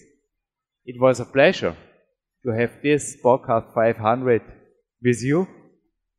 And well, the last thing you have to say? Do you want the Canadian, the European, or the French anthem in front of it? Definitely the Canadian anthem. You stay in your heart uh, Canadian. Definitely patriotic, Canadian at heart, and uh, and I love I love everything about my country.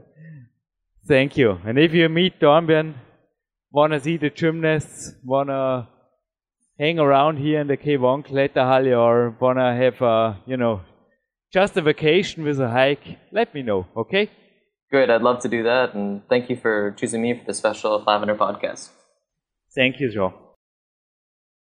Jürgen Reis zurück im Studio und am Anfang vom Interview, das darf ich jetzt gleich sagen, da war einmal so ein Lacher drin von mir und ein Rhetorikcoach, der mich hier in den Anfangszeiten der Bauerküste sehr oft besucht hat, hat mal gemeint, Lachen im Studio ist prinzipiell unprofessionell. Gut, dann bleibe ich halt unprofessionell und persönlich oder natürlich, es darf so sein. Es hat mir einfach erinnert, ich habe derzeit den neuen Hauptsponsor, Essex, und bin derzeit auch sehr laufmotiviert.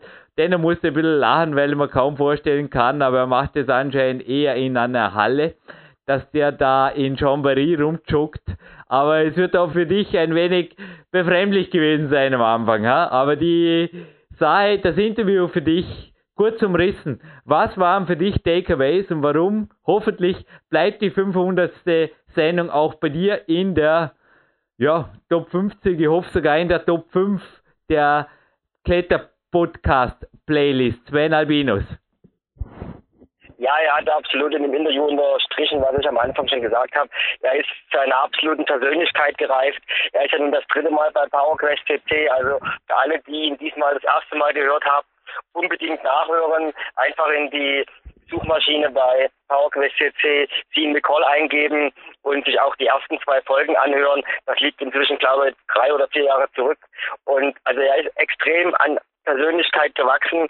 Es ist unheimlich motivierend Ja, und was mich auch sehr beeindruckt hat, da ich ja auch ein, ja, inzwischen leidenschaftlicher Läufer bin, ich werde dann hier noch an der Strandpromenade eine halbe, dreiviertel Stunde joggen gehen. Wir haben hier wunderbares Wetter und das ist wunderbar für, für den Kopf und für die, für die Gedanken frei zu bekommen und einfach das Leben zu genießen. Und da hat er das extrem unterstrichen, auch äh, abseits des Kletterns einfach mal äh, sportlich aktiv zu sein an Ruhetagen und einfach Spaß am Leben zu haben.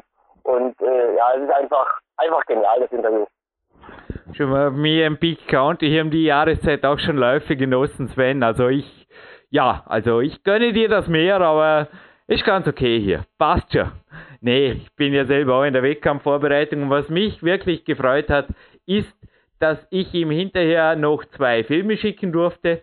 Die könnt ihr euch einfach aufgoogeln. Das ist natürlich die Geschichte mit dem Trainingszeitmillionärs, fast schon Filmchen, das neu entstand letztes Jahr. Fitnessmodel meets Climber oder auch der ältere Film oder ja, was ist der älter?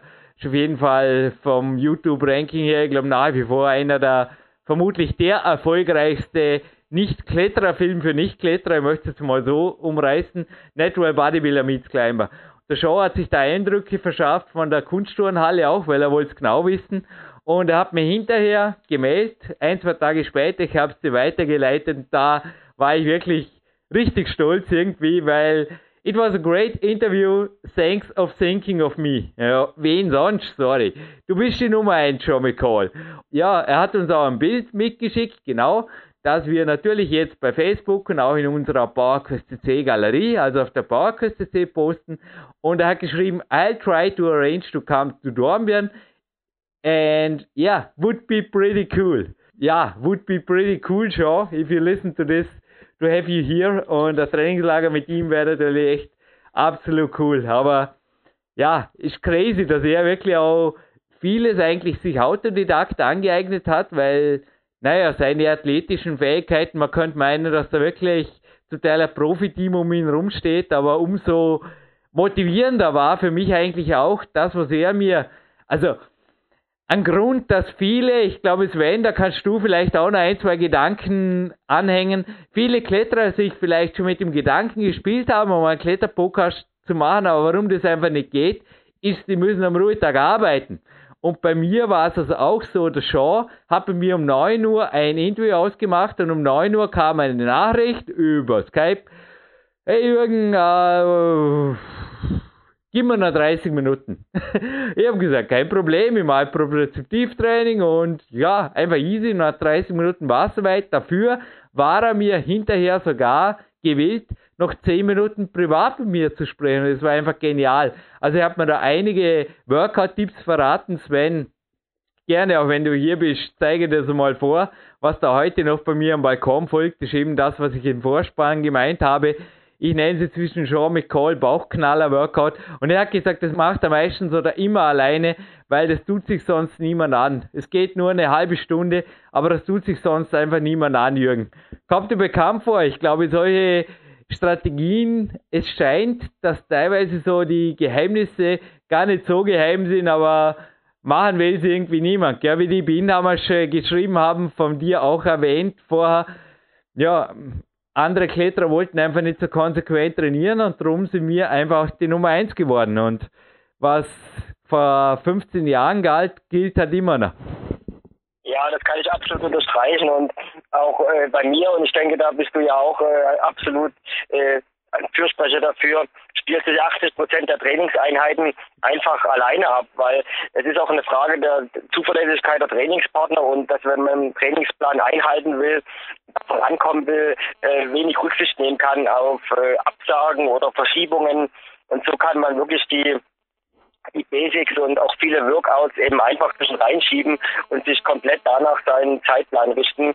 Und äh, das hat mir sehr gefallen, dass er eben genauso trainiert und dass er sehr, sehr selten mit Trainingspartnern trainiert. Und wenn er natürlich mit Trainingspartnern trainiert, dann äh, gibt er halt auch absolut Vollgas und macht das äh, äh, zum absoluten A-Tag. Und die Philosophie vertreten wir schon eine Weile und ich denke, das ist eins äh, seiner Erfolgsgeheimnisse auch.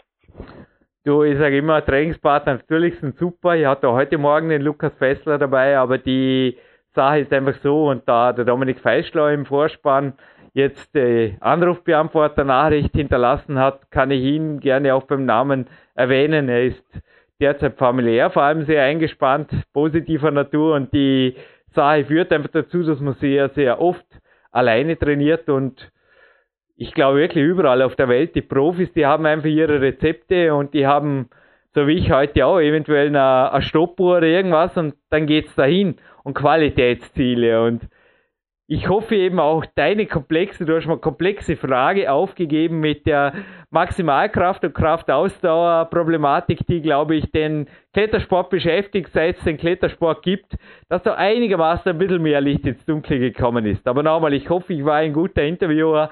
PowerQuest bleibt übrigens auch kostenlos. Es bleibt so, dass ich schaue, dass ich auch dank meiner Sponsoren und dank Trainingslager und Seminargästen und auch Coaches, also mir die Zeit frei halten darf an Ruhetagen, normalerweise nicht arbeiten muss, mich voll auf die Interviews konzentrieren darf. Und es bleibt einfach so, dass deshalb auch PowerQuest so wie es ausschaut, der größte Kletterpodcast bleibt. Es werden übrigens noch mehrere Kletterer folgen. Dieses Jahr, Sven hat schon einige gehört. Wir werden auch Vorabspende moderieren, Sven. Vor allem, wenn du wieder zu Hause bist, jetzt mit dem Handy. Die Handyverbindung in die Türkei, aber es war jetzt bei Skype auch nicht möglich. Ja, bei Skype geht es natürlich ein bisschen günstiger, aber die, wir scheuen also weder Kosten noch Vorbereitungsmühen für euch. Sven, ich denke, bleiben einfach on tape und wer sich abonnieren will über iTunes oder auch die Homepage informiert, die Abo-Funktion. Man kann auch direkt bauer-quest.cc slash Abo eingeben, aber am einfachsten über Skype. Ihr braucht es nur im iTunes Store. Da braucht ihr nichts kaufen, das gibt es umsonst. Einfach bauerquest.cc abonnieren bzw. den RSS-Feed im Menü eintippen und natürlich freuen uns da, genauso wie bei Amazon bei den Büchern, die fünf Sterne freuen unser Team. Danke im Voraus. Und Sven Albinus, ich glaube, mit deinen letzten Worten dürfen wir dann bald schon mal in Richtung Gewinnspiel weiterleiten, bevor du einen Sonnenstich kriegst. Ja, genau. Ja, wir haben schon vor einiger Zeit in einem Podcast äh, unser großes Ziel mit PowerQuest CC manifestiert und der Öffentlichkeit mitgeteilt. Wir wollen die tausendste Sendung miteinander moderieren. Äh, es ist derzeit, wenn man das so sagen darf, Halbzeit, also 500 Folgen sind äh, on tape und ich freue mich riesig auf die nächsten 500 Folgen und da werden eine ganze Menge spannender Interviews dabei sein, viel, viel Insiderwissen und mit Sicherheit auch Interviews von Leuten, die wir alle bisher noch nicht kennen, also von den zukünftigen Stars und Stern, Sternchen der Kletterbranche und der Kletterszene beziehungsweise auch der Kraftsport- und Fitnessbranche. Und ich freue mich riesig auf die kommenden 500 Folgen und auf die Folgen, die ich da moderieren darf. Und ja, wie gesagt, äh, es freut uns sehr, wenn die Anhängerschar und die Zuhörerschar stetig weiter wächst wie in den letzten Jahren. Und dafür gibt es natürlich jetzt auch zur 500. Jubiläumsfolge ein, ja, ich denke doch riesiges und dickes Gewinnspiel, Jürgen. Richtig, Sven Albinus. Und natürlich bleibt PowerQuest C zwar der weltgrößte Kletterpodcast, aber wird dieses Jahr, so viel darf ich auch verraten, der weltgrößte Turnsport-Podcast. Also alle, die sagen, boah, Fabian Hambüchen und Co., also sowas in die Richtung, so ein Package würde man vorschweben. Bereits 501, so viel darf ich verraten, wird eine Olympia-Hoffnung im Turnsport präsentieren und du hast völlig recht, ich versuche natürlich hier alle Bereiche des Kraftsports weiterhin abzudecken. Ich gönne mir auch selber Coachings. Man hat es vielleicht eben beim Show jetzt gehört, dass ich auch selber interviewmäßig weitergekommen bin in Deutsch und in Englisch und natürlich auch für die Zukunft. Sven Albinus weiß ohnehin, wer mein großes Vorbild ist im Podcast-Bereich. Sie macht zwar eine Radiosendung, die aber als Podcast präsentiert wird. Die Dame macht das seit 17 Jahren hauptberuflich eine Sendung pro Woche. Da in die Richtung möchte ich auf jeden Fall gehen. Und erinnere mich bitte beim tausendsten Podcast dran, dass wir 10 Preise haben, Sven Albinus, okay? Weil dieses Mal gibt es nur unter Anführungszeichen 5, ist das okay? Du bitte notieren, gell? Ja, nicht vergessen. Möchte erinnert werden. Ja, ich, ich, äh, aufschreiben und im Kalender eintragen. Du. Du kannst übrigens mir mal verraten, wann der tausendste Podcast moderiert wird, dass man früh genug den Vorabspann, das kann man leicht ausrechnen. Also ein Podcast pro Woche will ich dann auch noch für dich per E-Mail mitgeteilt haben, aber da kannst ja heute beim Laufen, beim Laufen kann man am besten so Kopf rechnen, beim Laufen kannst du drüber nachdenken. Kannst du das mal überschlagen. Okay? So schwer ist übrigens die Frage gar nicht, aber das ist nicht die Gewinnfrage. Eigentlich müsste man ja nur naja, ist nicht ganz richtig. Am Anfang hatte man ein bisschen eine größere Frequenz. Im Endeffekt müsste man nur November 2007 bis März 2015 hat es mein einfachstes Hirn mir gerechnet. Nee, ganz einfach wäre es nicht. Aber sehr einfach ist die heutige Gewinnfrage, die zu fünf, fünf Preisen führt. Und zwar fünf Preise, die da wären ein Climb X Jogbag, denke brauchbar für jeden, der jetzt schon fast schon angeschwitzte Finger gekriegt hat vor lauter Motivation, so geht es zumindest mir namens Sean McCall. Dann gibt es die Big Days DVD, die Sean McCall übrigens auch erhalten hat. Es gibt weiters eine ebenfalls signiert, also die Big Days DVD ist signiert von mir, zeigt übrigens zwei Peak-Tage hier im Peak Country und auch alle, die ein Trainingslager bei mir eventuell mal besuchen wollen, da könnt ihr euch nach wie vor informieren, denn da äh, hat sich nichts geändert, da wird sich glaube ich auch nicht viel ändern. Dies ist meine Welt hier, die ich auch gerne mit euch teile. Nicht nur mit dem Sean McCall. Und es gibt die Adventure Wonderland, die war heute bei mir im Trainingsraum drin, die hat wirklich ein paar coole Songs. Ein, zwei Songs sogar aus dem Big Days Soundtrack, kommt vom Profimusiker Mark Brotz, ist quasi das Best-of seiner ja, letzten Jahre quer durch. Und die gibt es normalerweise für 6,99 über die markprotze.com. Aber heute auch einmal handsigniert bei uns. Enthält 11 Tracks, 33 Minuten. Und was es dazu noch gibt, das hatten wir auch noch nie, ein Kletternmagazin und ein Climax-Magazin. Denn ich glaube, da kann man wirklich sagen, der Kuhn ist groß genug für beide. Aber entweder die Klettern oder die Climax für einen Kletterer ist eigentlich gar keine Entscheidung. Oder? Man braucht einfach beides, Sven. Was meinst du? Weil die, ich weiß nicht, das ist keine Konkurrenz. Das ist eine völlig andere Welt. Oder? Man kann Äpfel nicht mit Birnen vergleichen. Oder was sagst du zu den beiden Klettermagazinen am deutschsprachigen Markt? Äh, Gibt es überhaupt ein drittes? Wäre mir nicht bewusst. Oder wäre mir nicht bekannt. Ja, ja, ein drittes gibt's nicht und ja, es sind völlig zwei verschiedene Paar Schuhe, da gebe ich dir völlig recht und für jeden Kletterer und für jeden Interessierten unbedingt beide abonnieren. Schon alleine, dass die eine Zeitung nur drei bis viermal im Jahr erscheint und die andere zwölfmal, äh, macht das Ganze so unterschiedlich und also überhaupt keine Konkurrenz und ich bin froh, dass es diese beiden Arten von Zeitschriften für unseren Sport gibt und äh, deswegen absolut genial, dass du jetzt auch für den Podcast, für die Preise noch die Climax äh, dazu akquirieren konntest. Richtig, Klettern-Team Go On Anyway und Climax-Team, naja. Der aktuelle Titel Go East, mir haben die Berichte sehr gut gefallen, vor allem vom Dimitri Scharafutinov. Aber wenn ich da ein, zwei Dinge anzumerken hätte, die der Dimitri mir halt gemeldet hat, aber klar, der Platz in der Zeitschrift war auch nicht genug, um da, es war auch nicht das Ziel, da ist die gesamten Workouts auszugeben, aber das Sven hat da teilweise schon Dinge mit mir gemacht, wo er einfach weiß, worum es auch geht bei den Workouts Go East ist auf jeden Fall die aktuelle Ausgabe. Auf dem Titelbild der Adam Ondra und wenn ich einen Wunsch äußern darf ans Climax Magazin, Ah, nächstes Mal den Sean McCall. Oder den Magnus Mitbö. Ah, ich darf noch nicht viel verraten, aber Sven, ich weiß nicht, hast du schon gehört, den Podcast, da erwartet uns gewaltig was. Also da werden wir auch noch, kommt später im Jahr noch einmal PowerQuest abonnieren. Auf jeden Fall würde ich jedem Kletterer ans Herz legen.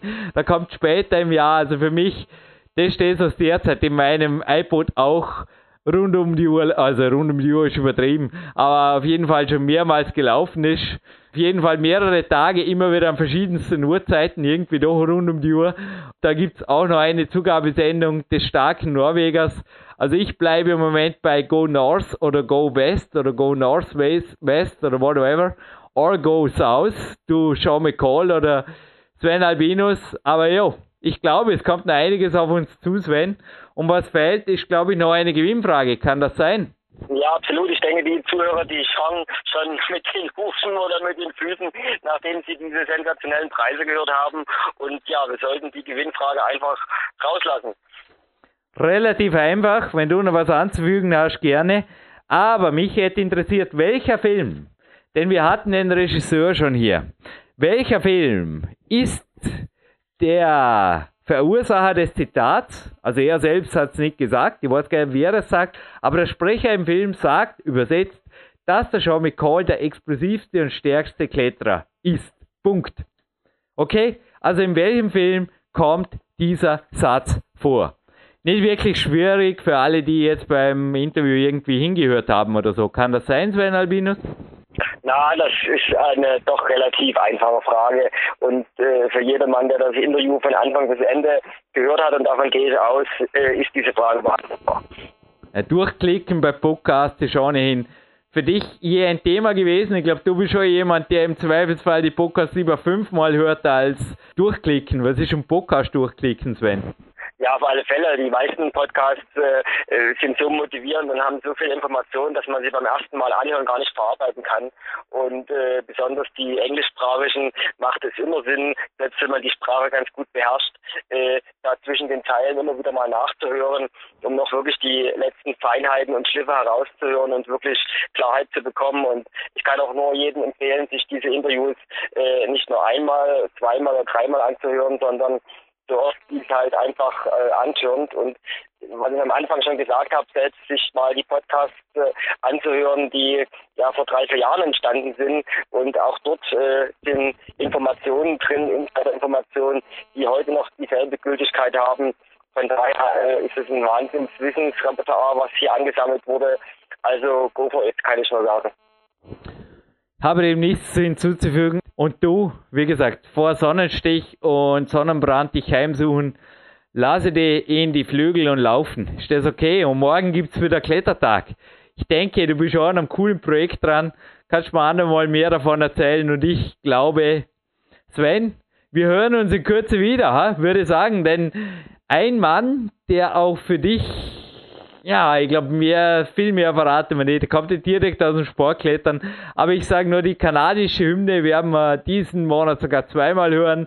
Aber damit verabschiedet sich jetzt Jürgen Reis im Studio und das letzte Wort natürlich Sven Albinos aus Dresden, jetzt in der Türkei. Profikletterer, Trainingszeitmillionär und auch zu deinem Trainingszeitmillionär da sein kommen noch mehrere Podcasts. Also heißes Sende, ja, und ich sage jetzt endgültig, move on! Ja, und ich verabschiede mich hier aus Antalya, aus dem Klettermecker hier in der Türkei und habt eine schöne Zeit, hört die Podcasts und dass ihr alle eure Trainingsziele erreicht. Viel Spaß dabei und bis bald.